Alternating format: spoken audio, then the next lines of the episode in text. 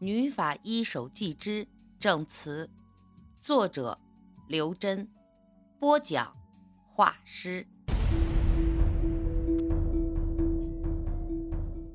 二零一三年六月七日下午五时，楚原市安宁殡仪馆太平间，黄四海的遗体静静地躺在太平间的冷冻柜里。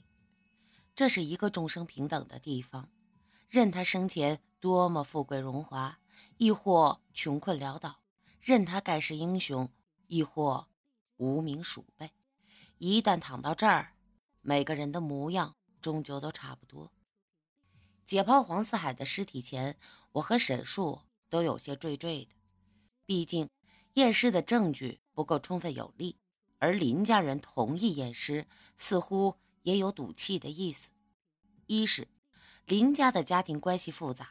黄四海的死因不明，外人难免会说闲话，而警方的验尸结果可以帮他们堵住外界的悠悠众口。二来，也不排除他们存着看警方出乖露丑的心思。而验尸的过程艰难无比，我仔仔细细地检查黄四海的尸身，连一根毫毛都不曾放过，却未发现任何的外伤。我唯恐有所疏漏。第二次用放大镜一寸一寸的查看，从头发梢开始，一直到脚指甲，连舌根底、指甲缝我都没有放过，却仍然一无所获。黄子海全身上下连一处擦伤都没有，更没有硬物创、锐器创之类的外伤。两个过程足足耗费了两个多小时，我聚精会神的检验。直到眼睛酸痛，双肩肌肉僵硬，在解剖室的冷气劲吹下，我硬是出了一身透彻的毛毛汗。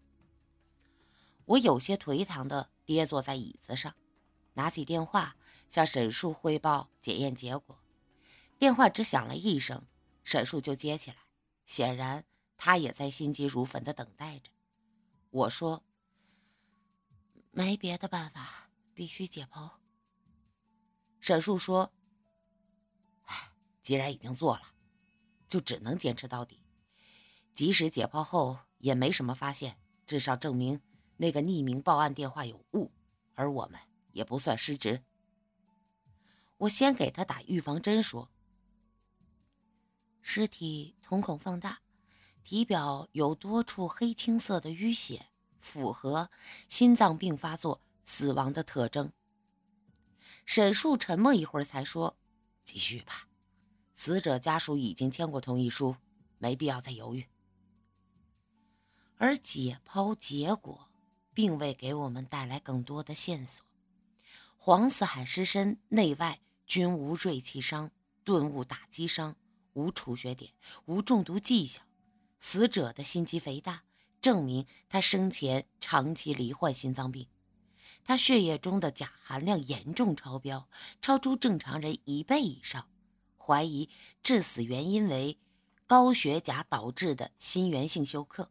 当然，这是目前为止唯一的疑点，因为心脏病人血液中钾含量超标是极其危险的事情，而导致这一结果的肇始原因不明。林梅婷证明。黄四海生前曾长期服用治疗心脏病的药物卡托普利，我们也在黄四海卧房的床头柜里找到了一整盒十二瓶装以及半瓶卡托普利。我判断这是导致他血液中钾含量超高的原因之一，但是仅服用卡托普利并不足以使他的血液中的钾含量骤升到致人死亡的标准。如果黄四海死于谋杀，凶手至少使用了另外一种隐蔽而凶残的手段。我怀疑黄四海死于琥珀胆碱中毒。我谨慎地向沈树表达我的猜测：他的血液中啊，钾含量严重超标，这绝不仅是服用卡托普利的副作用。一定有其他药物的共同作用，才能达到这样的效果。据我所知，造成人体钾含量急剧上升，又可导致类似心脏病症状的药物，非琥珀胆碱莫属。琥珀胆碱。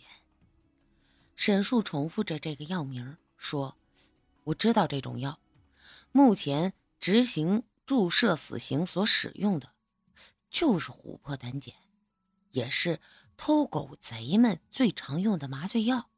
这种药在市场上。”不难买到，对，是这样。我说，不过使用琥珀胆碱一定要通过静脉注射，口服的作用十分有限。我在黄四海的尸体上查找了两遍，没有找到任何的针眼儿。按照以往经验来说，尸体上的针眼儿并不难查找，遗漏的可能性非常小。我说到这里，脑海里白光一闪。不由得脱口而出：“哎呀，漏了个地方！”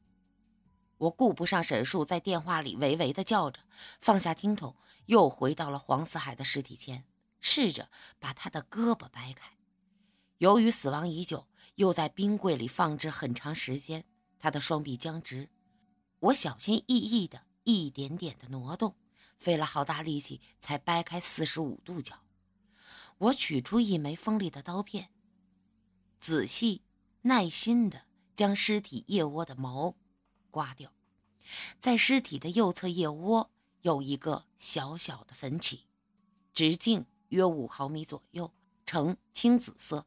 仔细看上去，粉起的左侧边缘有一个细细的孔，有很大可能是皮下注射形成的针眼儿。兴奋和愧疚感一起袭上我的心头，愧疚。是我差点就遗漏了这个重要的证据，在死者的腋窝下注射，使得针眼隐秘在腋毛当中。这种处心积虑又非常隐蔽的犯罪手段，在我的职业生涯中还是第一次遇到。而兴奋的是，我们终于找到了较坚实的立案证据，可以借此对黄四海的命案展开调查。透明胶带。在门玻璃上留下不起眼的污渍，死者体内钾元素残留以及尸体腋窝里的针孔，每一件证据都很难发现，而我们面对的将是一个非常不好对付的狡猾凶手。